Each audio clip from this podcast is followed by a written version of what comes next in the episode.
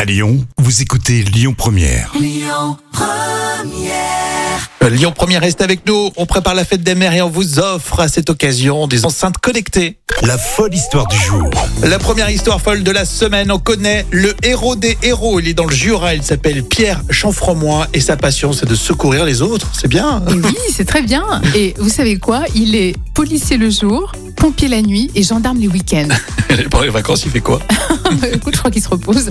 Et comment c'est possible Bah, Pierre Chanfremois est précisément donc policier municipal, euh, pompier volontaire et réserviste chez les gendarmes. Incroyable. Et après sa journée de policier municipal à Saint-Claude, le pompier revient à Moiran pour assurer plusieurs gardes d'astreinte dans le mois.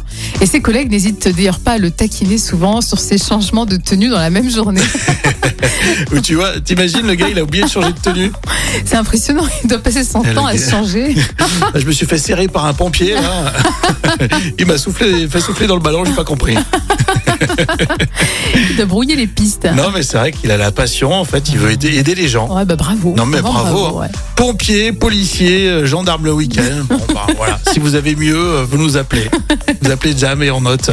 Euh, merci. On continue avec euh, le cadeau de la, la semaine, hein, puisqu'on vous offre vos enceintes connectées à l'occasion de la fête des mères. On joue ensemble dans un instant sur Lyon Première.